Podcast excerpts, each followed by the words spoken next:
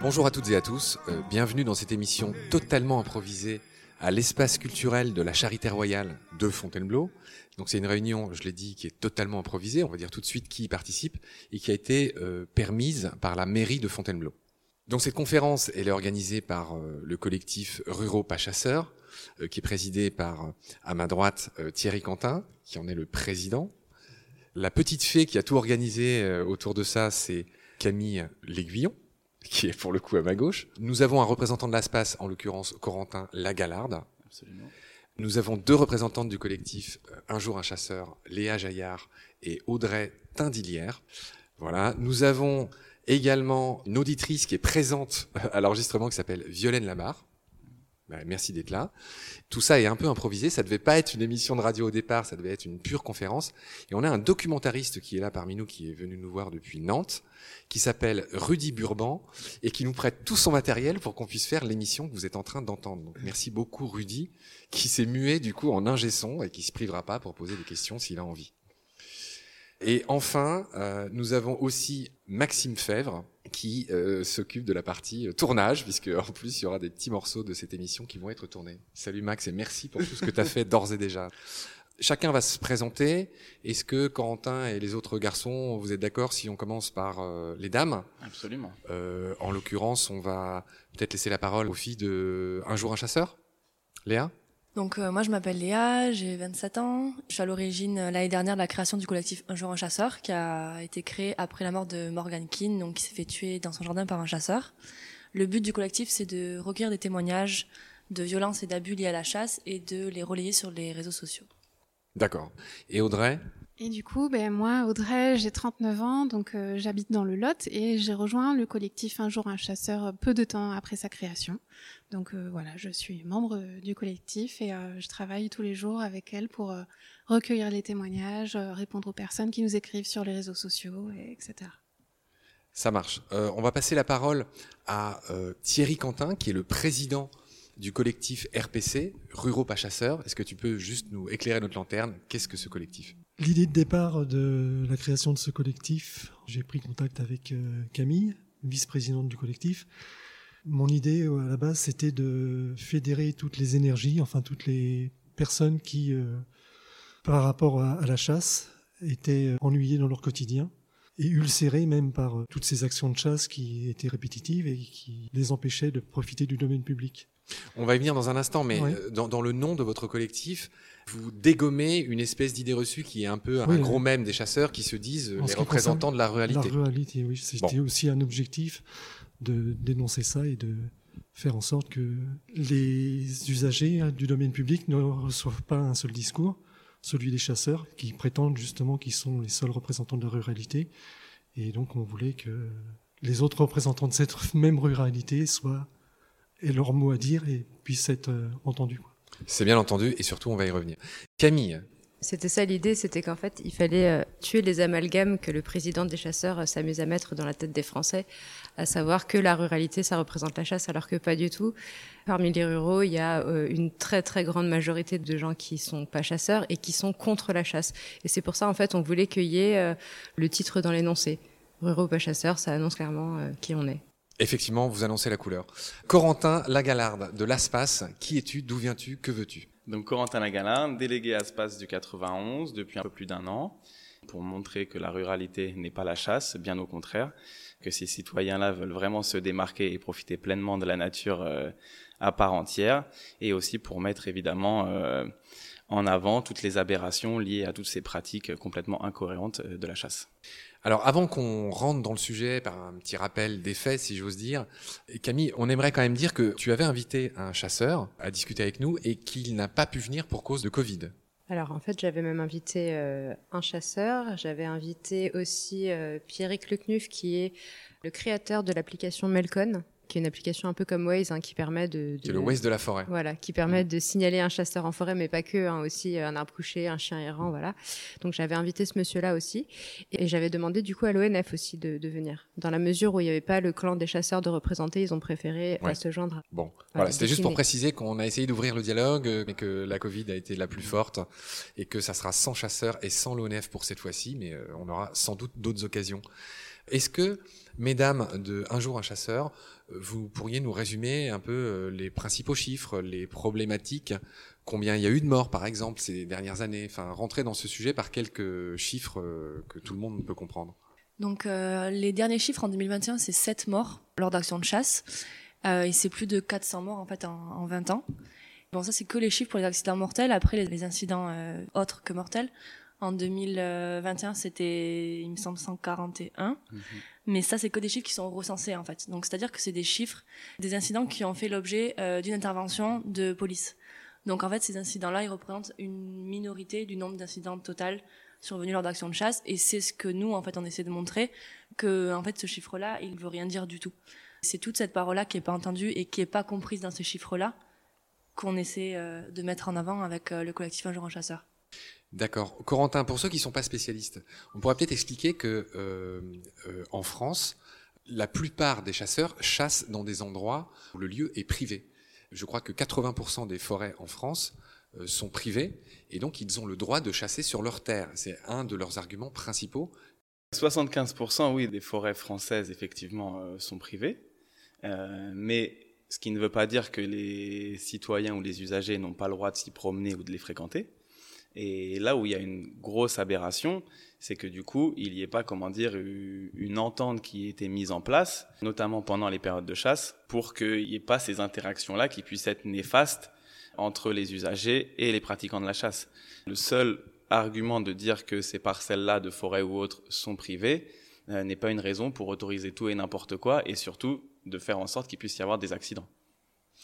Est-ce que quelqu'un peut nous éclairer sur un autre chiffre basique? Combien il y a de chasseurs en France Quelles sont les tendances Est-ce que ce chiffre est à la hausse, à la baisse Euh, On en est où euh, finalement de ce point de vue-là? Qui veut répondre? Il doit y avoir environ un million de licenciés de chasse actuellement, avec énormément de licenciés qui sont assez âgés. Donc on espère que ces licences-là ne se recondiront pas par la suite avec euh, l'arrivée de, de plus jeunes générations. Mais voilà, on peut clairement constater que ça reste un chiffre très minime par rapport au nombre de citoyens qu'on a en France et au nombre d'usagers qu'il y a dans la forêt. Les terrains privés, c'est l'argument en fait que les chasseurs nous redonnent Mhm. tout le temps, qu'il y a énormément de terrains privés, mais c'est pas les leurs. On est d'accord, c'est des terrains privés qui sont à nous, qui sont en fait à des gens qui n'ont pas interdit la chasse sur leur terrain, mais en fait ils chassent n'importe où, mais ils chassent pas forcément sur des terrains Eh, qui sont en à fait, eux. dans ces parcelles privées, voilà, il y a deux cas de figure. Il y a ceux qui appartiennent donc à des gens qui sont peut-être pro-chasse, et dans ce cas-là, qui vont forcément autoriser des pratiques, euh, autoriser de la coupe de bois, pas forcément maîtrisée non plus, euh, qui vont pas être très regardants euh, d'un point de vue éthique et moral. Et à côté de ça, effectivement, il y a des parcelles qui appartiennent à des particuliers qui ne sont pas forcément des chasseurs et qui vont louer ces parcelles-là aux fédérations ou aux associations de chasse pour euh, voilà euh, réguler soi-disant le gibier, gérer pareil la coupe de bois et ainsi de suite. Mais oui, toutes les parcelles privées, donc les 75% dont on parlait tout à l'heure, ne sont pas à des pro-chasse ou à des personnes qui pratiquent la chasse. C'est à tout type de particulier. Donc euh, voilà, il faut vraiment qu'il y ait cette entente qui devienne plus que cordiale et que pendant six mois de l'année, euh, la nature ne soit pas prise en otage par le monde de la chasse. Je rappelle que cette euh, émission, cette conférence est intitulée Convivence en forêt. Le but du jeu, c'est de trouver un moyen de vivre tous ensemble le mieux possible. Ce que je dis doit faire sourire, peut-être fait sourire. C'est pas facile. Les intérêts sont complètement opposés. Qu'en est-il des politiques pour l'instant? Enfin, où est-ce qu'on en est en France? Est-ce que parmi vous, il y en a qui peuvent, par exemple, nous comparer ce qui se passe avec d'autres pays européens, ou tout simplement nous dire le rapport euh, que les chasseurs entretiennent avec le monde de la politique qui a des implications jusque dans les communes, les départements, les préfectures.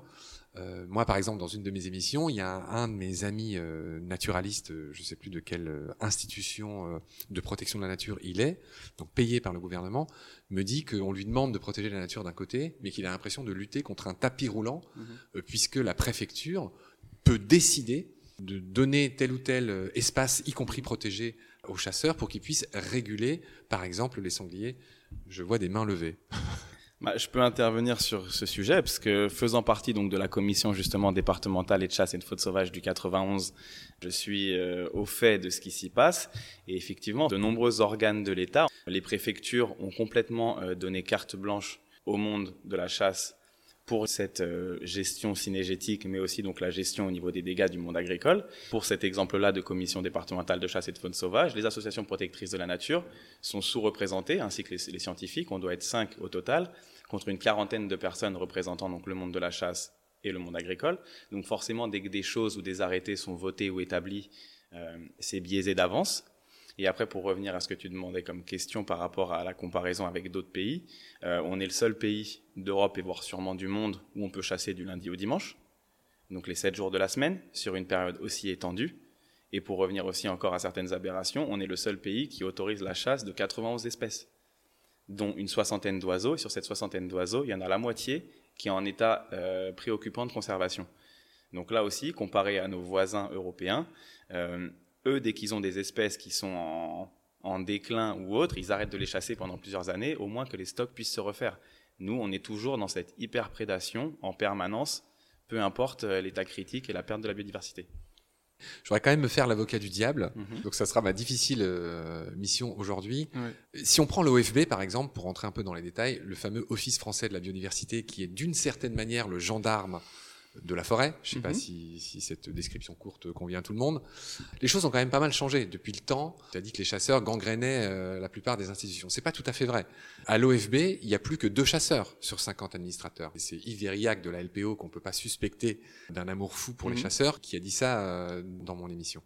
Donc voilà, c'est juste pour te dire que euh, par le passé, l'ONCFS, qui est l'ancêtre de l'OFB qui a été phagocyté ou qui a été uni, qui a été réuni dans, mhm. l'OFB actuel. Enfin, je veux pas ennuyer ceux celles et ceux qui nous écoutent avec ces, mais c'est juste pour dire que c'est pas si gangréné, si noyauté que ça, même si. Euh, bah pour pour reprendre ce que tu disais par rapport à l'OFB, peut-être qu'ils ont fait un peu le ménage par rapport à ça et ils ont voulu que ce soit un peu plus transparent et éthique.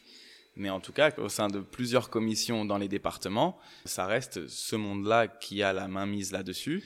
Mais dans euh, quelle proportion, si on est un peu exact? Par exemple, dans le comité où tu sièges, il y a combien de chasseurs pour combien de personnes? Bah donc, on est en tout, on doit être une soixantaine dans ces commissions. Et le monde de la chasse et agricole représente 45 personnes sur les 60, voire 50. Donc après, les associations de protection de la nature et les scientifiques, on est à peine 5 ou 6. Donc forcément, nos décisions ne pèsent jamais lors de vote. Et tout est fait pour que ça aille dans le même sens. Tu voulais dire quelque chose, Camille? En fait, c'était pour rebondir sur les, dérogations, euh, mais c'est vraiment dérisoire à côté de ce qu'il a raconté. Mais euh, euh, c'était pour revenir sur les dérogations qu'on accorde aux chasseurs. C'est par exemple, tu vois, là, on a on a une, une, un petit collectif de chasseurs, une petite, une petite fédération de chasse de, de Seine-et-Marne, qui propose d'emmener des touristes avec eux faire un comptage.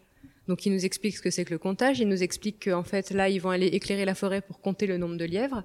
Après ça, ils vont euh, déterminer le nombre de lièvres qu'ils auront le droit de tuer. Pour ça, ils vont emmener trois bus en forêt avec euh, plein de touristes dedans. Et ça, la préfecture a dit oui. Alors que c'est formellement interdit d'éclairer la forêt, encore moins d'emmener des touristes euh, voilà, en forêt le soir à la lumière des voitures. Eux, ils vont pouvoir le faire et ils vont pouvoir le faire avec l'accord de la préfecture. Et surtout, est-ce vraiment pertinent, cette façon de compter? Pour déterminer réellement le stock qu'il y a encore d'individus de telle espèce pour derrière établir des quotas de chasse. Il y a ça aussi où on peut se poser la question. C'est une aberration de toute façon. Oui, ça c'est euh, évident. J'ai pas de réponse euh, autre à donner. J'ai toujours des frissons dans l'épine dorsale quand j'entends le mot stock parce que je me suis fait rembarrer à l'antenne par François Sarano parce que moi-même j'avais dit stock de poissons et il m'a dit non non population on parle d'être vivant. Parce qu'on parle au monde de la chasse qui, eux, parlent de cette façon-là, en fait. Absolument. Donc, on emploie les mêmes termes qu'eux. Tout est important, y compris le mot convivance que j'ai appris en faisant ici. Donc, c'est vivre avec, hein. c'est bien ça, Camille. Euh, la convivance, en fait, c'est un mélange du mot convivialité et euh, connivence. Ah ça, je savais pas. Moi, je pensais que ça venait de vivre avec. C'est un gros mix de plein de mots qui veulent dire ça. Et en fait, il a été mis au goût du jour à Fontainebleau par un monsieur qui s'appelle Robert Madjury, qui est un philosophe qui vient d'ici. Voilà. D'accord. Bon, ça, c'était la petite parenthèse étymologique. Je continue à me faire l'avocat du diable. Euh, l'enjeu, c'est le partage de la forêt qui génère des usages. Donc il y a des usagers de la forêt. Il y a des promeneurs, il y en a qui font du motocross, il y a effectivement les chasseurs, il y a des gens qui, qui travaillent, qui font le bois, etc. Euh, L'enjeu, c'est de se partager ça. Au final, je continue à me faire l'avocat du diable, euh, les 250 000 promeneurs qui peut y avoir certains jours dans la forêt à côté de nous, là, la forêt de Fontainebleau, génèrent aussi beaucoup de gêne. Vous me tuez tous du regard, là. J'ai dit que je me faisais l'avocat du diable. Mhm. Euh, Donc le fait même de se balader dans la forêt, oui, le motocross est interdit dans cette forêt. D'accord, tu fais bien de me le préciser. Mais là, je parlais juste des promeneurs. Enfin, c'est juste pour dire que les promeneurs aussi ne sont pas tout blancs, même si, bien sûr, on ne parle pas dans les mêmes proportions. C'est ça que je veux dire. Non, je pense que bah, les filles, vous pourrez réagir là-dessus quand même, que forcément la comparaison ne peut pas se faire. On est évident que des civils qui vont aller en forêt vont créer de la pollution sonore et, et peut-être même de la pollution avec des, en laissant des plastiques ou autres. Mais en général, il n'y a pas de cadavre à la fin. Léa, on, en parlait parce qu'on est venu en train ensemble. Quel est le sentiment? Il y a de plus en plus d'émissions, enfin les, les chasseurs sont de plus en plus détestés, le fossé se creuse, le gap s'agrandit. Quelles sont les raisons pour lesquelles le grand public déteste les chasseurs aujourd'hui? Essayons de pas trop les, les comment dire les, les repeindre en noir, mais de dire concrètement ce que leur reproche la plupart des gens. Il n'y a aucun moyen de communiquer avec eux, enfin déjà de dialoguer avec eux. Enfin moi en tout cas j'en ai pas trouvé. Donc euh, je pense que c'est une des raisons principales en fait parce que si on expose des problèmes, si les gens exposent des problèmes, si les gens se plaignent, disent leur détresse et leurs euh, difficultés à vivre justement avec les chasseurs chez eux et qu'on les écoute pas et qu'au contraire en fait euh, toutes les réponses qu'on a des chasseurs, nous à chaque fois c'est euh, enfin de toute façon vous y prenez pas bien. Ah oui c'est vrai euh, c'est dangereux la chasse et tout, mais euh, on n'interdira jamais la chasse le dimanche. Enfin ils sont incapables de réfléchir, enfin même à reculer sur un, un tout petit point quoi. Il y a aucun dialogue possible. Donc ça c'est un Donc- premier reproche concret que tu fais, c'est-à-dire qu'on ne pourrait pas parler avec eux. C'est-à-dire Bah, que on ne peut pas parler on ne peut pas. C'est oui. Audrey, tu es en gros déficit de temps de parole. Est-ce que tu veux nous dire, continuer cette liste de choses qu'on reproche aux, chasseurs concrètement? Bah, euh, c'est vrai que nous, euh, en première ligne, on voit bien que depuis un an, le, le- discours est, impossible. Après, euh, ce qu'on leur reproche concrètement, euh, nous, c'est notre quotidien. On reçoit quotidiennement des témoignages de personnes qui euh, ont peur de se retrouver confrontés à des chasseurs lors de leur promenade, euh, que ce soit euh, autour de chez eux, dans les petits sentiers de randonnée, euh, ou en allant euh, faire une balade à cheval ou en faisant du VTT. Euh, la présence des chasseurs crée une peur et clairement on ne sait pas où, on ne sait pas quand et on ne sait pas euh, à quel endroit pendant combien de temps. Les gens euh, nous disent tous les jours moi je m'empêche de sortir même dans mon jardin, je laisse les enfants à l'intérieur de la maison, euh, je rentre les chevaux qui sont dans mon pré, je les mets à l'abri tous les week-ends parce qu'il y a des chasseurs à côté. Donc on a vraiment nous au quotidien ce, ce sentiment de peur qui nous est exprimé dans nos témoignages. Donc euh, voilà, ça joue en grande partie euh, sur pourquoi les chasseurs sont détestés euh, en ce moment. Je pense que ce qui fait qu'aujourd'hui, voilà, la, la population, en tout cas, se sent vraiment à l'écart de cette, de ces pratiquants de la chasse. Je pense que donc du coup, il y a vraiment ce passif et cette actualité encore de menaces et d'agressivité qui peut être vraiment leur façon de répondre quasi systématique. Et il y a aussi l'au- l'autre chose qui ne sont pas prêts du tout à accepter que certaines choses puissent être remises en question en fait. Demain, je pense que si on avait des pratiquants de la chasse qui seraient d'accord pour dire que tiens par exemple telle pratique ou de continuer de chasser telle espèce, ça n'a vraiment plus aucun sens, je pense que leur capital sympathie réaugmenterait un petit peu, mais le fait qu'ils soient vraiment accrochés comme si on allait leur enlever leur petit joujou fait que aujourd'hui pour des gens qui ont un minimum de sensibilité et de compassion, en fait, ce sont des personnes qui avec lesquelles ils peuvent pas du tout être en accord et donc c'est pour ça qu'il y a ce clivage. Il y en a beaucoup qui disent que le monde de la chasse fait bloc, pour le coup, derrière le président célèbre de la FNC, qui s'appelle Willy Schren, dont tout le monde a peut-être entendu parler. Bah tiens, est-ce que c'est ton cas, Violaine, toi? Qu'est-ce que t'en penses jusqu'à maintenant de ce qu'on a dit? Euh, moi, je suis déjà très informée en fait de la problématique, donc euh, je peux être que d'accord avec euh, ce qui a été dit et acquiescer. Et... je sais pas quoi ajouter. Des sourires et- Je suis un peu surprise aussi. euh. Pardon, je t'ai un peu pris de court. Tu as compris le système, si tu veux parler. Tu on fais un signe t'impose. discret qui consiste à, à taper du poing sur la table. Donc voilà, on parlait du fait que les chasseurs font bloc, et vous étiez en train de dire, tu étais en train de dire, Corentin, que euh, il y a de la place pour rien, pour pour aucune. euh, Enfin, euh, vous avez l'impression, c'est vrai, qu'on- quand, quand on entend les émissions, par exemple le dernier qui est passé sur sur la Terre au carré, me semble-t-il. euh, et là, je vois que vous faites tous suivre de la tête, mais là encore, j'ai trouvé que c'était un peu injuste. Ils étaient quand même cinq contre lui. J'ai trouvé ça inéquitable. Après, les associations de protection de la nature ont tellement été euh, en sous-partie et où on s'est bien moqué d'eux pendant des années. Ça me, moi, ça me déplaît pas que pour une fois, ce soit le monde de la chasse qui soit sous-représenté et qui prenne un peu cher. Oui, et puis si les arguments étaient euh, également euh, cohérents, euh, il y aurait peut-être pas de déséquilibre aussi important non plus. So- Sois plus précise, qu'est-ce que tu Bah, reprochais à l'intervenant qui n'était pas Willy Schren, qui était, j'ai oublié son Schren, nom, qui Adrien, je sais plus qui, euh, qui était le, le représentant des jeunes chasseurs, me semble-t-il, Oui, du Var. du Var. Et qui avait exactement le même discours de Willy Schran. En fait, ça aurait été pareil, ils auraient pu mettre Willy Schran à sa place et c'était la même chose exactement. Ouais. Et, et donc, non, non, ce que je voulais dire, c'était que peut-être que si les arguments euh, de euh, ce, je sais plus son nom, Adrien, je crois, je suis pas sûr. ouais, avaient été, euh, avaient été cohérents et que le raisonnement avait été juste, bah, le, le déséquilibre entre le nombre d'intervenants et lui aurait pas été aussi important. Ouais, c'est Enfin, ça je veux dire, tout le monde s'est rendu compte que, que ces arguments euh, tenaient pas la route. Ouais, c'est ça qui est important. Je pense que je ne crois pas que ce soit le fait que les- le monde de la chasse lors de cette émission ait pu être sous-représenté qui a tiré les foudres, mais c'est plus, à mon avis, je pense, les gens qui, qui n'acceptent plus ces arguments, qui sont totalement bidons et, et plus du tout euh, cohérents aujourd'hui et qu'on peut tous déconstruire avec un minimum euh, de connaissances euh, scientifiques ou naturalistes. Oui, Oui, non, juste pour terminer, il a quand même fini l'émission. Enfin, euh, en- le, le, le journaliste lui a demandé donc, vous êtes d'accord que vous ne voulez changer sur rien? Et sa réponse a été non. Enfin, ça, c'était la conclusion de l'émission. Et c'est à ça qu'on qu'on faisait référence, Ouais. en fait. euh, exact, Si, c'est alors- exactement ça. Il y a, il y a, il y a tout. Ah oui, un référendum. pardon, avait voilà, pardon de te référendum. contredire, il a effectivement dit oui à l'idée Mais d'un il pouvait pas référendum. dire non. C'était impossible de dire non. On lui demande est-ce que vous êtes d'accord que les gens décident si Mm. oui ou non ils veulent la chasse? Il peut pas dire non là cette réponse. Et je pense qu'il avait pas préparé avec Willy Schran, il savait pas quoi Ouais. dire. Il pouvait pas dire non. Là, Mais- c'est mais- contre-démocratique. Mais je me souviens Voilà, que Mathieu Vidard avait, quand même ri, et c'est vrai que c'est un rire ironique, euh, pour dire Ah si, il est quand même d'accord sur un truc dans cette émission. Voilà. Je crois que la seule chose euh, où le monde de la chasse euh, est capable de faire des, des efforts, c'est uniquement avec la chasse au enclos que même eux décrient. Mais sinon, pour toutes les autres pratiques, ils s'y accrochent euh, bec et ongles. Et on a pu le voir encore il y a peu de temps avec euh, les chasses traditionnelles, notamment des oiseaux. Et alors que même au niveau du Conseil d'État européen, c'est passé comme des aberrations et ça a été quand même réautorisé dans la foulée euh, sous notre gouvernement. La chasse à la glu a été réautorisée? Bien sûr.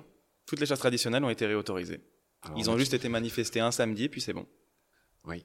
Rudy, tu n'as pas levé le doigt là. Rudy, c'est notre ingé son, c'est notre documentariste qui a fait un geste malheureux. Alors, je ne sais pas si vous avez envie d'en parler. Moi, il y a beaucoup d'amis qui m'ont envoyé un article de reporter d'un anthropologue qui s'appelle Charles Stepanov, qui a parlé avec des chasseurs, qui parle de chasse terrestre, enfin qui, d'une certaine manière, alors est-ce qu'on peut dire qu'il réhabilite la chasse, enfin qui essaye de faire un peu le ménage et surtout qui explique une, une forme d'hypocrisie ou de problème qu'on a, enfin avec tout ce qui est abattoir, enfin ça rejoint un peu le discours de L214, etc. Qu'avez-vous pensé de cet article que j'ai très mal résumé d'ailleurs? Moi, je l'ai trouvé scandaleux. Vraiment. J'ai trouvé. Est-ce que, tu peux juste euh, peut-être mieux que oui, moi euh, non, en redire ce je, qui, ce qui je, choqué? vais mal le résumer, mais en fait, j'ai j'ai trouvé euh, très mal. Enfin, bon. Ça m'a un peu choqué en fait que Reporter prenne parti pour quelqu'un comme ça, très franchement, parce que enfin moi j'ai entendu parler beaucoup. euh, Ils n'ont pas pris parti, ils lui ont donné la parole, c'est différent. Euh, oui, enfin non, parce que quand même dans le chapeau, euh, la journaliste elle écrit clairement, et peut-être qu'après avoir lu euh, Stepanov, vous aurez envie de devenir un chasseur terrestre. Oui, C'est la phrase elle est écrite comme ça. hein. C'était une blagounette. Hmm, ouais, moi j'aurais pas écrit cet article de cette manière. Bref, il idéalise complètement la chasse. C'est encore, il est encore dans le mythe du chasseur euh, qui va euh, tuer euh, son gibier pour euh, survivre. Enfin, c'est absurde. C'est quand même absurde pour moi. Il y a une tentative de conciliation. En plus, il reste que dans le clivage entre urbains et ruraux. Il reste dans cette idée que les gens qui sont contre la chasse, c'est parce qu'ils la connaissent pas et qu'ils ne peuvent pas la comprendre, etc. Et en fait, euh, effectivement, c'est conciliant. Mais moi, je comprends pas qu'on donne autant de légitimité à des à des gens comme ça. Mais voilà, j'ai pas grand chose d'autre à dire de plus. Ouais. Mais euh, Dans ce même article, ça vous fera peut-être réagir, il explique qu'en Moselle, il y a un groupe de chasseurs qui est actuellement euh, jugé parce qu'ils ont épargné des laits, euh, donc les femelles du sanglier, dans l'esprit des institutions de ce pays, quelle que soit l'échelle, nationale, communale, etc. Le pouvoir public voit les chasseurs comme des gens qui régulent. Or, dès qu'on parle un peu avec les chasseurs et qu'on connaît un peu leurs pratiques, eux, c'est pas naturel, c'est pas ce qu'ils font. Eux, ils ne tirent jamais les laits et les marcassins. Donc là, en l'occurrence, en Moselle, il y a des chasseurs qui ont choisi de ne pas le faire alors qu'ils étaient apparemment mandatés pour le faire et ils se retrouvent euh, devant un tribunal. Donc, je sais pas si ça vous fait réagir. Bah si, donc il faut se poser la réelle question. Pourquoi ils sont là du coup? Ils sont là pour laisser du gibier et pouvoir se faire plaisir toute l'année, ou finalement euh, rendre service aux agriculteurs et réguler ces espèces qui soi-disant sont nuisibles et créent trop de dégâts? Donc au bout d'un moment, en tout cas, il va falloir qu'ils posent clairement les bases de leur discours, mais qu'ils s'amusent pas à faire volte-face euh, en fonction des régions, en fonction des départements ou autres. Voilà, nous ce qu'on aimerait, c'est qu'il y ait un discours qui soit clair. Et pour l'instant, depuis des années, leur discours, il est démontable. Tous leurs arguments sont démontables. Donc maintenant, peut-être qu'ils sentent le vent qui est en train de tourner et donc, du coup, certains commencent peut-être à changer un peu de méthode ou autre, mais on se rend compte que c'est un sac d'embrouille, toutes ces pratiques, tous ces discours. Ça, c'est une évidence. Est-ce qu'on dirait pas un mot sur euh, ces faisans qui sont élevés pour être... Euh, si, avec les faisans. Pour tirer peut-être de l'agrénage euh, mmh. de toutes ces pratiques qui vont contre cette idée de régulation que eux mettent en avant et qui n'est ni prouvée ni exacte peut-être? Disons que la façon dont ils pratiquent la régulation, entre guillemets, aujourd'hui, elle a aucune, aucune efficacité. Ils vont agréner, donc ils vont nourrir des animaux. C'est-à-dire que sur 20 sangliers, ils vont en mettre 20 dans de bonnes conditions. Ils vont en tirer 4. Et puis, ben, les 16 autres, ils vont repartir. Et puis, euh, faire des petits. Et puis, euh, continuer euh, à faire grandir les populations. Donc, la façon dont ils régulent ne régule pas, tout simplement et la façon dont ils pratiquent est faite pour que ça ne désemplisse jamais et qu'ils aient toujours quelque chose à tirer facilement en plus. Oui, alors Audrey, tu viens de me faire passer un petit papier sur lequel il y a écrit quelque chose que tu vas dire à voix haute et intelligible. oui, enfin, euh, dernièrement, on a tous entendu euh, Willy Schren euh, s'exprimer euh, dans les médias et il a sorti cette magnifique phrase On n'en a rien à foutre de réguler, t'as pas compris. moi, je vais à la chasse pour le plaisir de tuer. Et je pense que ça, ça résume bien un petit peu, voilà, ce qui se passe en ce moment. Les gens ont bien compris que c'est une farce la question de la régulation et c'est même pas à nous de faire le travail. Il le fait tout seul en, en se ridiculisant et en, disant haut et fort euh, que lui, il est là pour le plaisir de tuer. Et donc pour rebondir sur ce que vient de dire Audrey, je pense que cette sortie euh, médiatique euh, de Willy Schren, voilà, veut beaucoup dire et montre à quel point le monde de la chasse n'a absolument aucun compte à rendre à qui que ce soit et peut même se permettre ce genre de sortie dans une quotidienne de radio sans craindre quoi que ce soit derrière. Alors, un des aspects que moi j'ai lu dans ce fameux article dont on parlait, là, de reporter qui a fait un peu de bruit, de cet anthropologue Charles Stepanov, c'est qu'il établit aussi qu'il n'y a pas une chasse, mais des chasses. Et qu'au sein même du monde des chasseurs, il suffit encore une fois de parler à, quelques-uns d'entre eux, ce que je fais, euh, pour se rendre compte que c'est ce qu'on disait tout à l'heure, il y a une façade qui est très respectée, il y a vraiment une omerta, on peut le dire. Euh, vous en avez fait état tout à l'heure dans le monde de la chasse. Effectivement, il y a la FNC qui donne le ton, le pas et tout ce qu'on veut mais il y a des dissensions. Et je ne sais pas si quelqu'un de vous euh, peut le dire, mais évidemment, il n'y a, a, pas une chasse, mais des chasses. Oui, on est d'accord. De toute façon, c'est pour n'importe quel sujet, je pense que ce serait réducteur de mettre tout le monde dans le même panier, c'est une évidence. Mais en tout cas, ce qui est sûr aujourd'hui, c'est que ces pratiques, donc de ces chasses, doivent être réformées parce que beaucoup de choses, en tout cas, ne sont plus cohérentes et sont euh, de totales aberrations aujourd'hui. Donc que si on nous prouve par A plus B que peut-être telle pratique ou que chasser telle espèce peut être positif, ce que j'ai du mal à croire, et quand tu connais la libre évolution et comment ça fonctionne depuis la nuit des temps, ça me paraît compliqué qu'on ait besoin d'intervenir. Euh, mais en tout cas, ce qui est sûr aujourd'hui, c'est qu'il y a énormément de pratiques et qui ne sont plus du tout cohérentes. Et là, en tout cas, il faudrait réformer certaines choses qu'on ait au moins des avancées par rapport à ça, qu'on ait des avancées sur le nombre de jours chassés dans la semaine, qu'on ait des avancées sur euh, une diminution du nombre d'espèces chassées. Voilà, des choses doivent avancer par rapport à ça. C'est un réel souhait des, citoyens et on a hâte. Je voulais rebondir sur un truc vite fait, excusez-moi. Euh, quand on parlait un peu de soi-disant leur vocation première qui est de réguler, dans une des réserves qu'ont racheté l'ASPAS, parce que donc une des missions principales de l'ASPAS, c'est évidemment donc euh, le rachat euh, donc de parcelles forestières pour relaisser toute cette nature du coup en libre évolution. Et donc avec une des euh, réserves qu'on a achetées dans le Vercors, euh, qui était du coup un ancien parc de chasse, forcément quand on a récupéré cette cette réserve là, il y avait énormément d'animaux, énormément de sangliers qui étaient là à profusion parce que forcément il fallait que les, les personnes qui viennent chasser et de quoi se régaler. On avait énormément d'espèces qui n'ont rien à faire en France, euh, des cerzicas, euh, des céribrides, des mouflons, euh, des daims, enfin bref, vraiment plein d'espèces qui n'avaient rien à faire avec le milieu.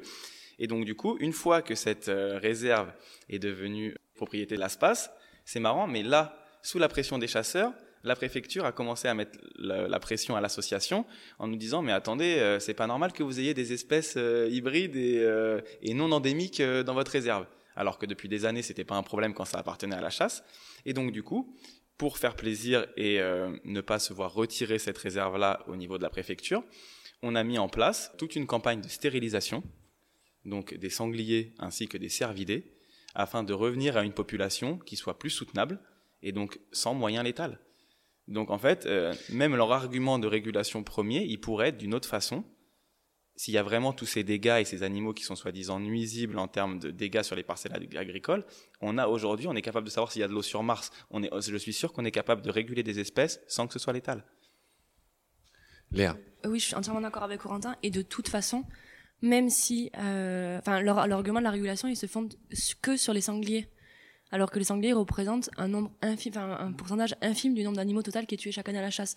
Donc c'est complètement hypocrite de continuer à dire qu'ils chassent pour réguler, alors que c'est environ 700 000 sangliers qui sont tués par an sur plus de 22 millions d'animaux. Oui, mais c'est quand même l'espèce la, plus tuée et chassée. Les sangliers. Euh, non, pas, non, non, non, c'est pas la. C'est les oiseaux. Oui, oui. C'est les mammifères, je veux dire. D'accord. Oui, c'est, ça représente, euh, je sais pas, 3%, un truc comme ça. Enfin, ça représente rien du tout. Exactement. Donc, de toute façon, cet argument, il est complètement hypocrite et il mm. tient pas du tout debout. Quoi. Bah, il concerne deux espèces sur 91, donc à la limite dans les nuisibles. Donc euh, voilà, il y a les cervidés et les sangliers. Et après, tout le reste, euh, c'est que du pur plaisir en fait.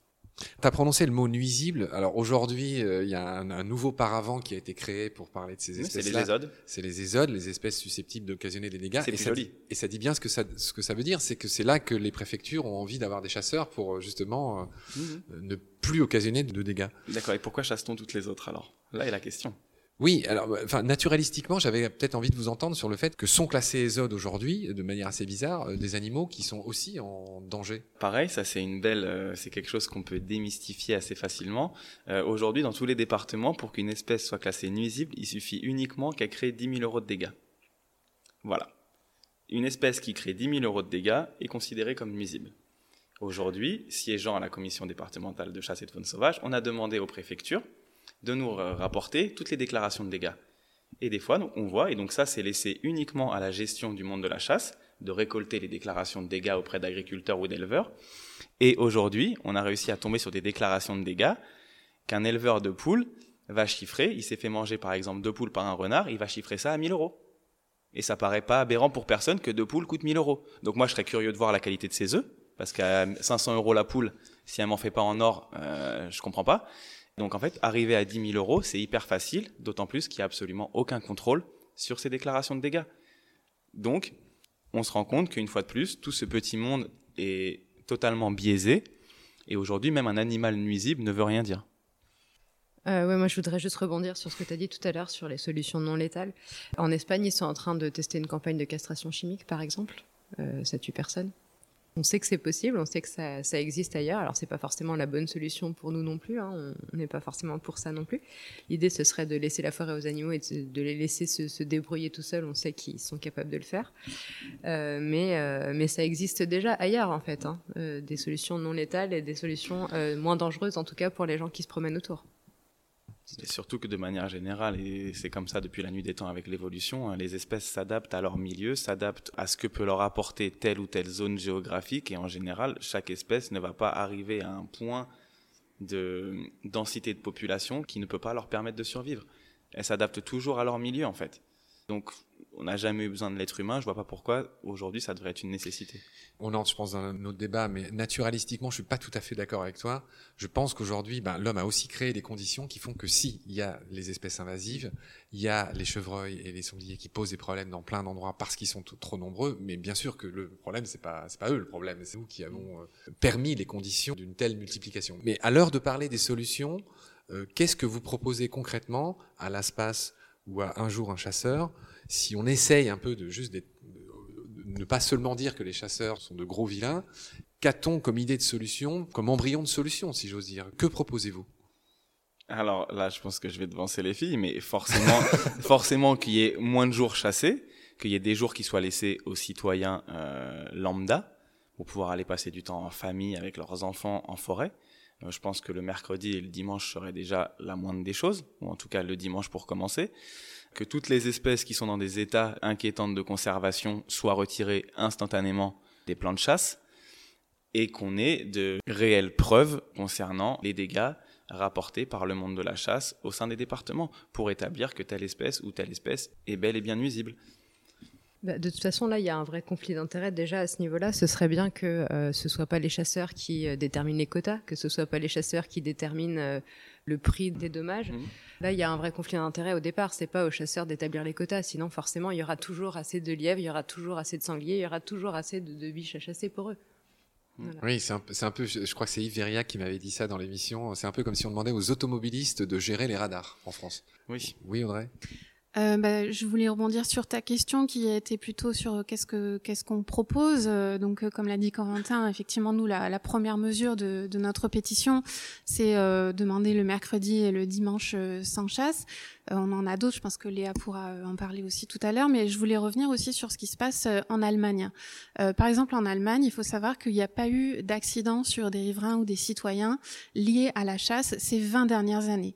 Comment ça fonctionne très brièvement la chasse en Allemagne Déjà, il n'y a que 400 000 chasseurs, donc euh, moins de la moitié par rapport euh, en France. Le permis de chasse est très difficile à passer, il faut deux ans pour passer le permis de chasse, et il est beaucoup plus onéreux que le permis français.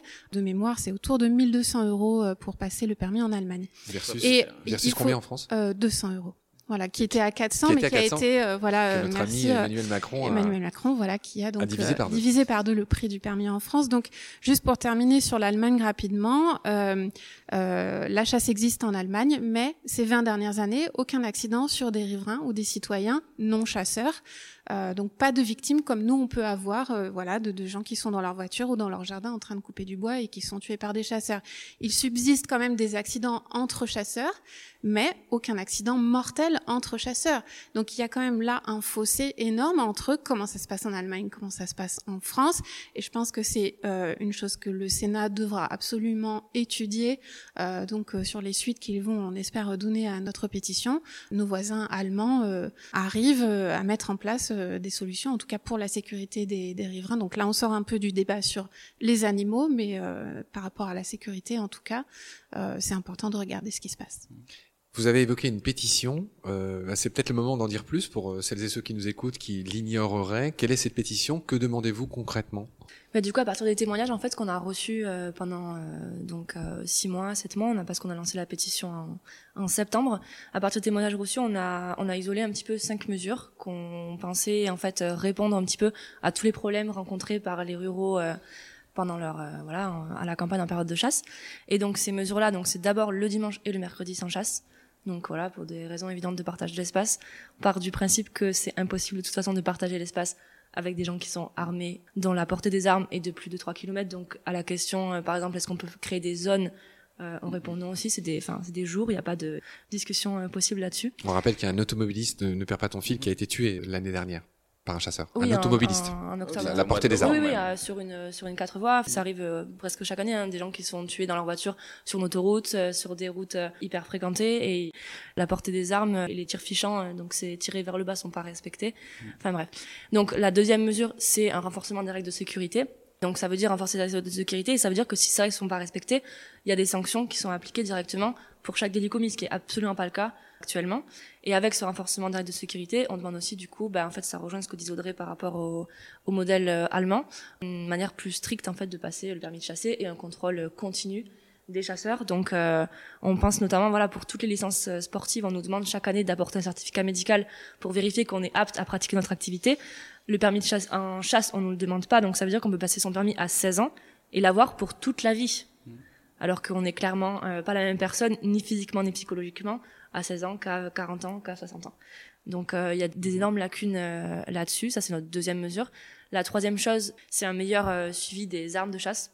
Donc euh, ça on en parlait euh, un petit peu tout à l'heure, du nombre d'armes en fait qui sont en circulation en France et qui sont détenues légalement par des chasseurs. Mhm. sur lesquels il n'y a pas de réel euh, contrôle en fait. Par exemple, des armes euh, obtenues en héritage. Si un, un chasseur meurt, ses enfants vont hériter de l'arme sans avoir présenté un permis de chasser. Il faut qu'ils présentent un certificat médical, mais pas forcément un permis de chasser. Donc, euh, et ces armes-là sont pas neutralisées en fait. Dans cette mesure-là, ce qu'on fait rentrer aussi, c'est tous les accidents et les, euh, les homicides et féminicides qui sont commis avec des armes de chasse hors action de chasse. Vous avez dit récemment qu'un féminicide sur quatre euh, a été commis avec une arme de chasse. Mm, C'est 30% à peu Ouais. près, ouais. Voilà, et ça c'est sans parler des homicides parce qu'il y a aussi énormément de cas. Il suffit d'ouvrir un journal. Hein. C'est voilà un père qui a tué sa fille parce que ça c'était il y a pas très longtemps, ou un voisin qui s'énerve et qui tue son voisin parce qu'il fait trop de bruit. Et en fait c'est quand même des faits qui sont récurrents. Ça veut dire que bah, avoir une arme chez soi, ça veut pas dire que tous les gens qui ont une arme chez soi sont des fous. Ça veut juste dire qu'avoir une arme chez soi, ça, ça favorise quand même beaucoup le passage à l'acte et que en fait c'est beaucoup plus simple, euh, pour le dire très vulgairement, de tuer sa femme en lui tirant dessus qu'en l'étranglant. Donc il y a beaucoup plus de risques effectivement de se faire tuer euh, par son mari s'il est armé que s'il l'est pas. Ça c'est juste la logique. Oui. Alors, les gens vont croire que je fais que lire euh, Reporter, que c'est ma seule source, mais j'ai lu qu'il y avait 5,43 millions, un peu plus de 5 millions d'armes de catégorie B et C pour être précis, c'est-à-dire d'armes longues, donc typiquement les, les ça c'est la catégorie C, les fusils de chasse, et la catégorie B, ce sont les pistolets, ce sont les armes courtes qui sont soumises à autorisation, les C étant soumises à simple déclaration. Mhm. Euh, tu, tu, en parlais tout, à l'heure Léa, donc voilà, il y a un peu, un peu plus de 5 millions, mais on pense qu'il y en a beaucoup plus de fait, parce qu'il y en a beaucoup qui ne sont pas déclarés. Je sais plus si on avait déjà donné ces stats. J'ai lu qu'il y avait euh, en tout, en 2020, un peu moins de 100 morts 94 exactement morts par arme de, chasse en 2020 en tout, c'est-à-dire euh, en plus des féminicides en tout. Et 95 en 2021. Enfin, en gros. En fait, c'est triste et c'est très dénonçable, mais c'est très peu par rapport à d'autres causes de mortalité en France. Oui, ça reste peu si tu fais le rapport au nombre de population qu'il y a en France, mais en termes de pratique ou de hobby, je trouve que c'est énorme qu'il y ait autant d'accidents. Ce que disent les, chasseurs, je continue à me faire l'avocat du diable, c'est qu'ils ont beaucoup bossé sur euh, leurs euh, règles de sécurité et les, bonnes pratiques, etc. Et que, euh, vu qu'il y a un million de chasseurs, ce nombre d'accidents qu'ils qualifient de dérisoires, on parle de mort d'homme, j'en ai bien conscience, est malgré tout dérisoire. Chacun voit midi à sa porte, hein. chacun trouve que tel chiffre peut être dérisoire ou non. Non, mais tu vois ce que je veux dire. Dans toutes les émissions, ils font toujours la comparaison avec les automobilistes. Est-ce que, euh, vu qu'il y a tant de morts par an sur les routes, est-ce que chaque automobiliste doit être euh, euh, mis ou cloué au pilori comme le sont les chasseurs, puisqu'on peut considérer que la voiture tue. C'est pas un hobby. Prendre sa voiture, c'est pas un hobby, c'est pour aller au travail. Bien sûr. C'est pas un hobby. Moi, quand je vais jouer au tennis, c'est un hobby. Et je mets en danger personne. Voilà, donc. Menteur.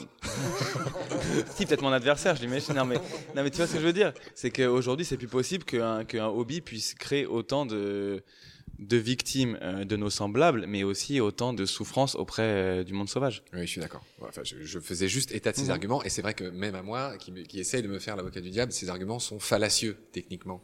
C'est-à-dire qu'on compare les oranges et les, euh, ah armoires C'est trop simple en fait. C'est-à-dire qu'on, c'est évidemment, on ne peut pas. Et en général, après, quand on leur parle de ça, de comparaison avec un hobby, ils, nous disent que ah oui, mais regarde le nombre de personnes qui meurent en allant escalader l'Everest. D'accord, d'accord. Mais bon, là, il se met en danger tout seul. Alors, nous avons notre, euh, notre régisseur en chef qui veut dire quelque chose. Maxime. Moi, j'ai une question du coup par rapport à ça. Ça me questionne en fait parce que par rapport au permis de conduire, par exemple, le permis de conduire, on sait qu'on on grille un stop, on grille un feu, on n'a pas sa ceinture, on perd des points. Mhm. Qu'est-ce qu'il faut aujourd'hui concrètement faire pour perdre son permis de chasse pour qu'on n'ait pas le droit de, pour qu'on le perde en fait? Parce que cette comparaison n'est pas forcément mauvaise, mais allons jusqu'au bout. Bah, pour répondre à ta question, euh, c'est difficile euh, pour un chasseur de perdre son permis, euh, même dans un cas euh, d'homicide. il va se retrouver la majeure partie du temps avec du sursis, une peine de sursis, et un retrait de permis ou un retrait de son arme de 5 ou 10 ans. Euh, et il va retrouver au bout de 5 ou 10 ans euh, son arme et son permis. Il peut même, c'est très bizarre, euh, retrouver son permis au bout de 5 ans et son arme qu'au bout de 10 ans, ou son arme au bout de 5 ans mais pas son permis. Donc ça, c'est des choses qu'il faut bien sûr harmoniser. Il faut que, enfin voilà, ça fait partie de ce qu'on demande, un renforcement des, des, des, des, peines qui soient plus à la hauteur des délits commis, puisqu'aujourd'hui, vous tuez quelqu'un, vous prenez du sursis et on vous retire votre permis de chasse que pour 5 ans. Ouais, et je crois qu'il n'y a pas eu une seule peine prononcée qui allait au-delà de deux ans. Je crois dans tous les euh, accidents ou autres. Euh... En ferme, en ferme, il me semble que en fait il y a du ferme que s'il euh, y a quelque chose de plus que l'infraction en fait, s'il y a une circonstance aggravante, donc la personne avait bu ou qu'elle faisait du braconnage ou mhm. euh, voilà. Mais en fait, sinon, un homicide involontaire lors d'actions de chasse, il a, il donne jamais lieu mhm. jusqu'à maintenant à une peine de prison ferme. C'est un an de prison avec sursis et une amende, euh, voilà, euh, à de 500 euh, 000 euros, le prix d'un téléphone à peu près, et puis c'est tout. clair. Soyons précis, dans le cas de celui qui a tué votre ami Morgane, est-ce qu'on sait déjà, ça n'a pas été... Non, on ne sait pas encore le procès. Il ça sera quand Il aura lieu normalement en 2022 là. J'imagine qu'il va être assez suivi par votre collectif. tu fais oui de la tête. Oui, oui, oui pardon. Ah, Violaine Violaine est de retour. je, je, voulais dire rapidement qu'en fait, euh, même en cas euh, d'interdiction euh, de chasser prononcée par un juge, ça doit être assez compliqué finalement de procéder à des contrôles.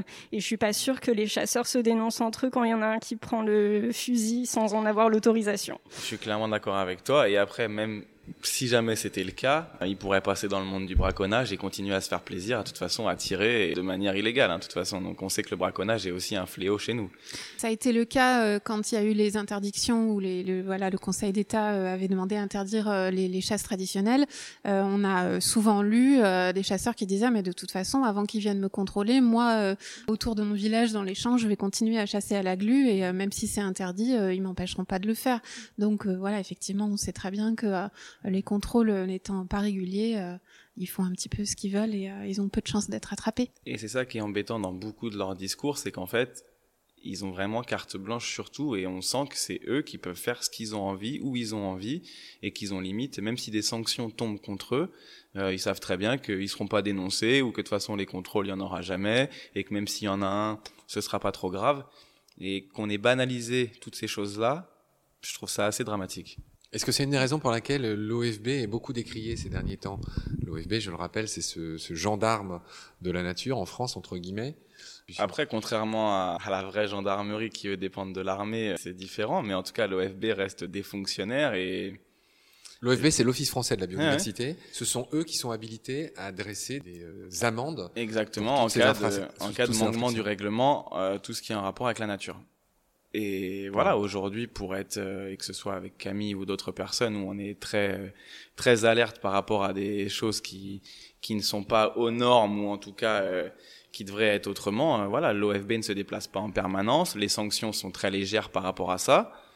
Il y a rarement un gros suivi derrière, sûrement parce qu'ils sont en sous-effectif aussi par rapport au nombre de, de cas qu'il y a.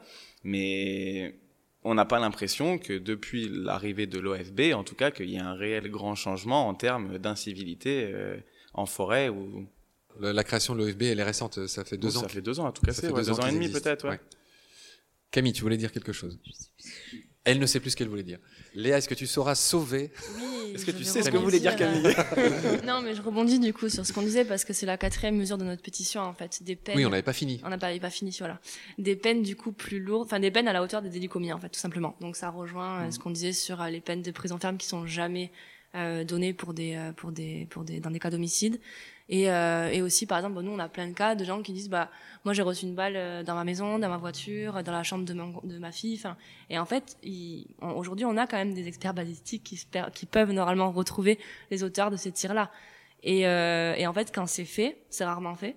Mais quand c'est fait, il euh, n'y a pas de, il y a, y a rien qui se passe, quoi. Le chasseur a une Ouais, forcément, tu vois, ouais. quand on voit que même quand c'est prouvé, tu vois qu'il y a eu un homicide et donc une personne est décédée, on va jamais à de la prison ferme, tu te doutes bien que pour une balle qui mmh. finit même au milieu de ta cuisine alors qu'elle est passée à 20 cm de ta tête, hein, tu te doutes bien qu'il y aura rien derrière.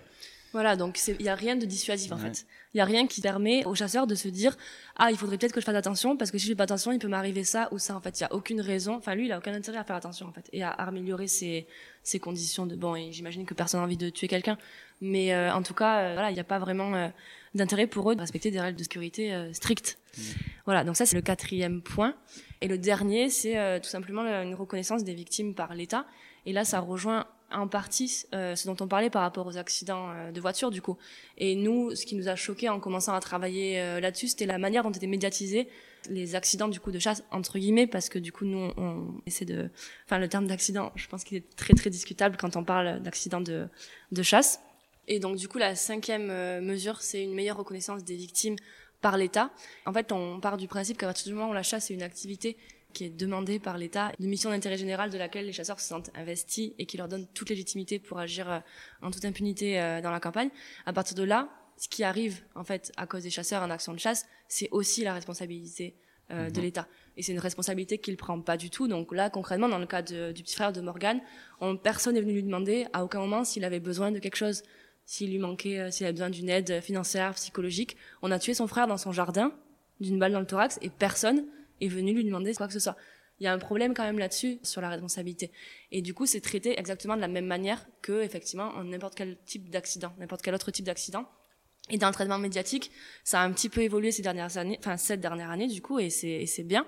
Mais jusque là, nous, quand on a cherché les, autres victimes en fait mortelles de la chasse, donc dans des dans des journaux, on trouve jamais de nom, on trouve jamais euh, qui étaient ces gens-là. En fait, c'est euh, une personne, euh, un, un, cueilleur de champignons s'est fait tuer pendant qu'il se promenait à côté de chez lui, et il y a un nom de village, et puis c'est tout, ça s'arrête là en fait. C'est c'est complètement banalisé. Et donc, et là où on discute le terme d'accident c'est simplement dans la mesure en fait où l'accident, c'est un mot qui sous-entend qu'il y a une possibilité pour que ça arrive. Sous-entendre qu'en fait, en chassant, on accepte qu'il y a une possibilité pour que des gens meurent d'une balle dans la tête au volant de leur voiture ou dans leur jardin ou en allant se promener, c'est complètement aberrant et en fait on, on peut pas accepter juste cette possibilité là et euh, de, se faire de se faire tuer comme ça euh, par arme à feu au XXIe siècle dans son jardin. C'est ça, c'est aberrant et au moins la moindre des choses qu'on aimerait derrière, c'est qu'en tout cas l'État ou que les responsables en tout cas euh, voilà, soit, soit mis en avant et c'est ce qu'il faut derrière. Ça, c'est une évidence. Ouais. Exactement.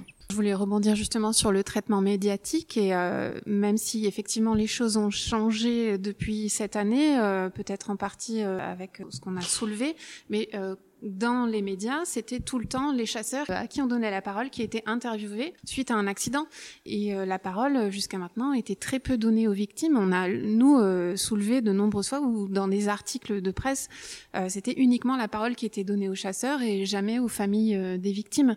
Et donc ça, euh, j'ai l'impression que c'est en train un petit peu de, de changer de, depuis, depuis un an maintenant. Et nous, c'est ce qu'on a souhaité faire aussi en libérant la parole des victimes et en leur offrant un espace pour qu'ils puissent s'exprimer. Donc voilà par rapport en tout cas euh, la médiatisation.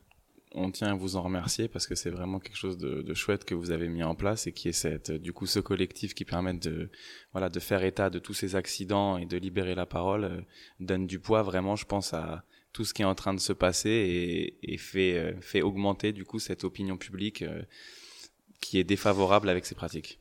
En, tout cas, vous êtes rentré très vite dans le top 3 ou le top 5 des gens les plus détestés des chasseurs, avec euh, Hugo Clément, euh, notre ami Pierre Rigaud qui ah vient bah, tout à l'heure. Tu m'étonnes. Et oui. puis après, pas loin, il doit y avoir Laspace et, et d'autres gens. Moi, je pense que je suis encore dans les choux, mais c'est normal, c'est pas mon fond de commerce euh, totalement.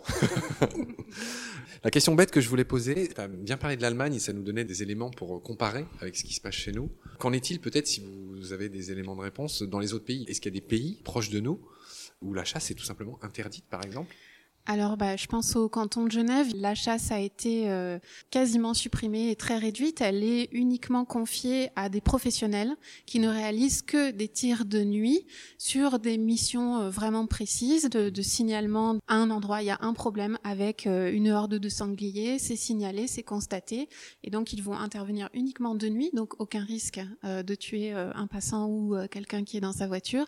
Et voilà, c'est confié à des professionnels. Et on le sait maintenant sur le canton de Genève, la régulation s'est faite de manière naturelle. Il n'y a pas de surpopulation. Et quand vraiment on constate un problème, euh, des dégâts, ce sont des professionnels qui vont intervenir. Donc ça, euh, vraiment, la question de la professionnalisation de la chasse, euh, on sait qu'on est encore loin de ça en France, mais ça serait peut-être un des meilleurs compromis à étudier. Je m'en lasse pas. Tu as d'autres exemples dans d'autres pays ou quelqu'un d'autre? Je peux en prendre. Enfin, je peux prendre le relais si vous voulez. Donc, on a donc en Allemagne et en Angleterre où la chasse à court a été interdite. Euh, on a au Portugal et en Espagne où la chasse ne se fait que de trois jours ou quatre jours par semaine maximum. Donc, où il y a des jours qui sont laissés euh, aux citoyens. Le dans un pays latin. Dans un pays latin. Euh, le retour du loup en Italie, euh, de l'ours en Espagne. Et pourquoi nous à chaque fois ça cristallise euh, énormément de tensions en fait? Pourquoi le renard est pas considéré comme nuisible dans énormément de pays alors que nous on vient enfin de réussir avec l'espace à le sortir de nuisible en se battant, en se battant énormément. Donc voilà, il y a énormément de choses qui sont incohérentes en France et qui est très propre à la France, je trouve, et ça sur plein de sujets, de prendre la poussière et de ne jamais se remettre au goût du jour, en fait, de stagner sur plein de sujets, de pas être capable de prendre en compte euh, que la réalité qu'il y avait il y a dix ans n'est plus forcément la réalité d'aujourd'hui, et on a vraiment du mal à transiter vers une évolution et donc là, dans le monde de l'achat, c'est le sujet qui nous importe aujourd'hui, mais on pourrait prendre d'autres sujets français et où c'est pareil, où on stagne sur des prérequis ou des choses qu'on avait établies il y a 15, 20 ans, mais qui sont plus du tout d'actualité. Beaucoup de nos actions, c'est le fait de mettre la pression, tu vois, au niveau des maires, des préfets. Euh, Léa et Audrey, de Un jour un chasseur, si on est concret, vous avez parlé d'une pétition. Où en est-on par rapport à cette pétition? Combien de signatures a-t-elle recueilli Et quelles sont les prochaines étapes importantes pour vous, pour votre collectif? Alors cette pétition, en fait, c'est une pétition qu'on a lancée sur le site du Sénat en septembre. C'est une plateforme citoyenne qui s'appelle e-pétition Sénat, et en fait, ça permet, euh, si ces pétitions atteignent le seuil des 100 000 signatures, de donner lieu à une mission euh, en fait d'information au Sénat. Donc là concrètement, dans notre cas, en fait, la pétition a atteint les 100 000 signatures en deux mois au lieu des six mois euh, requis, donc très très très rapidement. Et les sénateurs, du coup, se sont euh, saisis de la pétition et euh, donc ils ont créé une mission. Et nous, on a été auditionnés le 7 décembre dernier, c'était la première audition. Elle consistait en fait basiquement à ce que nous on présente nos revendications, puis un petit peu à approfondir aussi les mesures et les demandes qu'on avait. Donc les sénateurs nous ont posé des questions plus pour orienter en fait leur futur axe de travail et essayer de voir qu'est-ce qu'il y avait à changer et sur quoi est-ce qu'ils allaient devoir réfléchir. Donc après ça, du coup, il y a d'autres auditions qui vont être faites. Les euh, fédérations de sport de nature vont être auditionnées. Ensuite, il y aura euh, bah, des représentants des fédérations de chasseurs, de l'OFB, d'autres. euh, Du coup, il y aura aussi euh, des représentants de la gendarmerie, des assurances. Et ensuite, les auditions vont se terminer avec plusieurs associations anti-chasse militantes, donc notamment l'ASPAS. Pierre Rigaud sera aussi auditionné. En gros, l'objectif ultime, c'est quoi? Bah, L'objectif ultime, c'est quand même qu'il y ait des euh, mesures qui soient prises. Donc, euh, c'est que finalement, après toutes ces auditions-là, le Sénat doit réfléchir à, à des choses à mettre en place. Et à l'été, ils doivent produire un rapport qui, euh, nous, on espère, en fait, donnera lieu à une élaboration de texte. Sera remis quoi. au prochain président. C'est- après, du coup, je sais pas comment ça marche. Bah, c'est que- pas une blague, vu que les Oui, élections, oui, oui, avant oui, par, euh, euh, ça doit passer par l'Assemblée parce que le Sénat peut pas adopter un texte tout seul. Enfin, il y a, voilà, du coup, là, moi, j'ai Bon. pas les euh, détails. donc, on, mais- est sur du temps long, gros- on est sur de- un travail de longue haleine, finalement. Oui, oui, oui. Ce que fait Et- le Sénat, euh, juste pour expliquer, il n'y a aucun pouvoir, euh, ça doit être transmis. à- bon, Mm. Il y a de fortes chances à un prochain président, dont on peut penser que ce ne sera pas la priorité principale. Et du coup, euh, bah, plus ou moins, c'était, c'est, c'est ça. Donc, on sait pas, on sait pas trop ce qui va se passer. Mais on espère que quelque chose, en tout cas. Et tu as dit 120 000 signatures en deux mois. Pourquoi vous n'avez pas plus de signatures euh, Parce qu'elle a été clôturée, en fait, tout simplement. Enfin, au bout des. Ah, c'est-à-dire qu'en fait, ça suffisait pour déclencher. Voilà, Voilà. des, Il n'y a pas 100 de 000. notion de nombre, parce que si- on peut penser que si vous étiez 2 millions, comme pour l'affaire du siècle, ou euh, quelque chose dans le genre, ça aurait donné plus de poids, mais ça marche pas comme ça. On a, Non, on- au bout des on- 100 000, on est. euh, On a compris. Voilà. Donc, euh, Corentin, alors pour l'ASPAS, au nom de l'ASPAS, quelles sont tes attentes euh, pour le futur immédiat? Oh, quelles sont mes attentes? C'est donc qu'on continue à mener plein de combats et qu'on ait plein de victoires en voilà en démontant euh, beaucoup d'arrêtés préfectoraux et qu'on sorte un maximum d'espèces euh, chassables et de la catégorie des nuisibles bien évidemment. La réélection euh, de la liste des animaux susceptibles d'occasionner des dégâts donc nuisibles va être revotée donc en juin 2023 dans un an et demi. Donc voilà, on aura besoin du soutien de tout le monde pour faire front contre cette nouvelle liste. Et bien sûr, si vous vous sentez euh, touché et sensible par les différents sujets dont on vient de parler, euh, voilà, rapprochez-vous de l'ASPAS et euh, venez, venez nous aider pour voilà rendre ce monde plus joli et protéger le vivant. On rappelle que l'ASPAS permet à des citoyens, j'allais dire lambda, de placer leur terrain sous une espèce de norme que tu pourrais nous détailler. Exactement, bah donc en refuge, en refuge ASPAS, qui permet avec des signalétiques et aussi donc euh, au niveau donc de sa commune, que ce soit vraiment euh, comment dire établi un peu au niveau du plan euh, d'urbanisme si je puis dire, pour que donc il y ait absolument pas la moindre activité de chasse à ces endroits-là. Ce qui est super important, ce que dit Corentin, parce qu'il y a plein de gens, nous, qui nous demandent, il y a des chasseurs qui sont entrés dans mon terrain, comment ça se fait, est-ce qu'ils ont le droit, et en fait, qui ont absolument aucune idée que, en fait, les chasseurs ont le droit de rentrer chez vous si vous n'interdisez pas la chasse euh, sur votre terrain euh, de manière, euh, de manière officielle. Donc, Et comment on le fait de manière officielle? Eh ben donc on va sur le site de l'ASPAS où on me contacte, on contacte le délégué de son département et il pourra vous aider à mettre en place les démarches ou alors tout est expliqué sur notre site de l'ASPAS. Voilà. D'accord, mais concrètement, c'est une démarche administrative. Exactement, c'est une démarche administrative et donc euh, voilà sur le sur le site de l'ASPAS, on a vraiment tous les étapes et euh, les documents à remplir et à envoyer euh, sûrement à la préfecture. Et après, si par contre vous vous rapprochez de votre délégué, euh, voilà, je pourrais mettre tout ça en place euh, pour vous. 75 ou 80% de forêts privées en France, on peut penser que le levier dont on vient de faire état est important. Si les gens se responsabilisent un peu et réfléchissent, enfin, réfléchissent, tout le monde réfléchit. Mais euh, oui, on, on a l'intuition que c'est un... Ah non, Max fait non. Il a raison. Il a Mais si, raison. quand même. Effectivement, un levier important finalement. Ah, bien sûr. Dès lors que des gens ont des forêts, Ah bah bien sûr, tous les tous les propriétaires terriens de parcelles agricoles euh, qui ont un minimum de sensibilité et d'empathie envers le sauvage, euh, oui oui, euh, mettez vos parcelles en refuge et, et n'autorisez plus voilà ces pratiquants de la chasse à venir empiéter sur votre terrain. Ah, ce qui est important à dire aussi, c'est parce que ça aussi c'est important. parce qu'il y a beaucoup de gens qui ont peur en fait de faire ça. Ouais. Mais du coup, l'ASPAS, c'est eux qui sont les responsables juridiques. Donc s'il y a une infraction constatée sur le terrain, c'est eux qu'il faut contacter, mais vous n'allez pas aller vous, vous affronter directement au chasseur. Enfin, dis-moi si non, exact- bêtise. non, mais- non, exactement. Voilà, on a, on a de la chance à l'espace d'avoir vraiment un service juridique très, très béton, qui est vraiment très, très carré et sur qui on peut compter. Donc euh, voilà, il faut pas vous inquiéter par rapport à ça. Mais c'est bien que tu soulèves cette question-là parce que tu vois, j'ai plusieurs amis qui ont monté des refuges à la campagne et qui en fait ne veulent pas être répertoriés comme refuge parce qu'ils ont peur, au contraire, après, d'être encore plus pris pour cible par ces pratiquants. Donc euh, voilà, c'est toujours un juste milieu de voir ce qui peut être le plus pertinent, mais c'est sûr que derrière, en tout cas, vous avez un support juridique. Ça, c'est une évidence. Aussi, on aimerait quand même euh, dire que, entre guillemets, on est arrivé au bon moment dans le combat, mais que, enfin, tout ce qu'on a réussi à faire aujourd'hui, c'était pas possible sans le travail que toutes les autres assos euh, anti-chasse ont fait depuis euh, des dizaines et des dizaines d'années, et que c'est des sujets euh, qui sont pas nouveaux et qu'on est contente en fait. Effectivement, c'est important de souligner aussi le travail qui a été fait par toutes les associations depuis très longtemps. Comme le dit Léa, effectivement, nous, on est arrivé au bon moment, entre guillemets, même si c'est pas vraiment un bon moment, entre guillemets. Et que, bien sûr, on aurait aimé euh, ne pas exister. Un jour, un chasseur, ça serait mieux si on n'avait pas eu de raison d'exister. Mhm. Mais effectivement, euh, maintenant, on va réussir, j'espère, à allier un peu toutes les forces et aussi bien toutes ces associations qui, qui luttent pour le vivant et pour les animaux. Et en parallèle, euh, nous, ce qu'on a mis en place sur la libération de la parole et sur le, le renforcement de la sécurité, euh, j'ai l'impression que le, le- voilà, le temps est venu et qu'on va réussir à faire quelque chose, j'espère. Ouais, j'en suis persuadé. Il faut rester optimiste quoi qu'il arrive. Et même si beaucoup d'associations avaient ont fait du travail avant avant votre arrivée, euh, voilà, vous votre euh, votre leitmotiv de voilà d'être un espace de parole à toutes ces victimes d'accidents. En tout cas, c'était quelque chose qui n'existait pas. Donc, on vous remercie encore pour ça.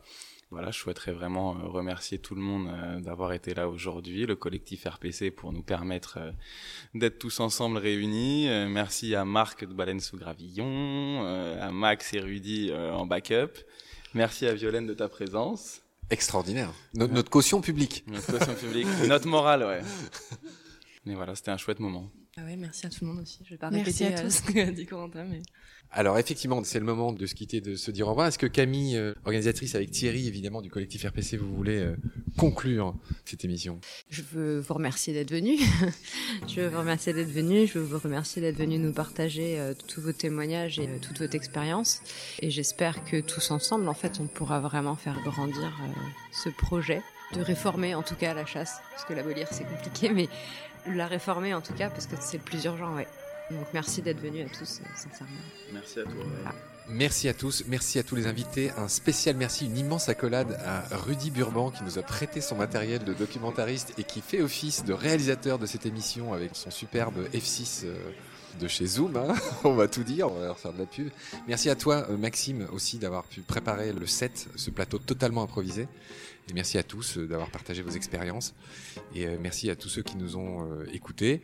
Et à une prochaine. Au revoir.